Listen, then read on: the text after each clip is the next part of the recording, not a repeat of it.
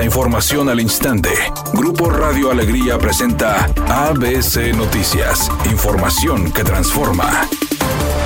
¿Qué tal? Muy buenas tardes. Esta es la información. Con una inversión de 900 millones de pesos, inició la construcción de la cortina Rompepicos 2 para reducir el cauce del río Santa Catarina en caso de huracanes. El gobernador de Nuevo León, Samuel García, junto con el director de agua y drenaje de Monterrey, Juan Ignacio Barragán, anunció el comienzo de labores para edificar esta nueva barrera en el río Santa Catarina. La nueva cortina con sistema de gravedad será de concreto compactado, con una altura máxima de 78 metros y una longitud total de 173, mientras que la cresta o área de recepción de lluvia tendrá una extensión de 60 metros de largo. Samuel García comentó que este proyecto tenía más de dos décadas detenido por administraciones pasadas. Sin embargo, dicha obra es retomada considerando las afectaciones del cambio climático que propician la presencia de huracanes en un futuro.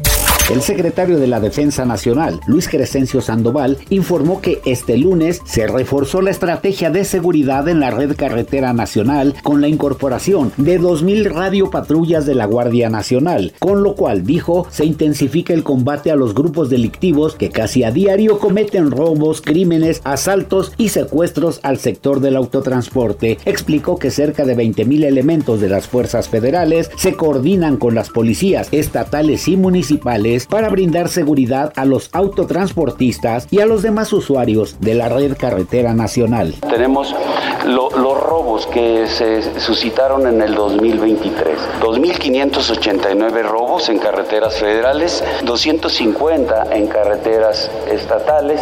En lo que es el 24 en enero tenemos, tuvimos 46, en febrero llevamos 13 robos.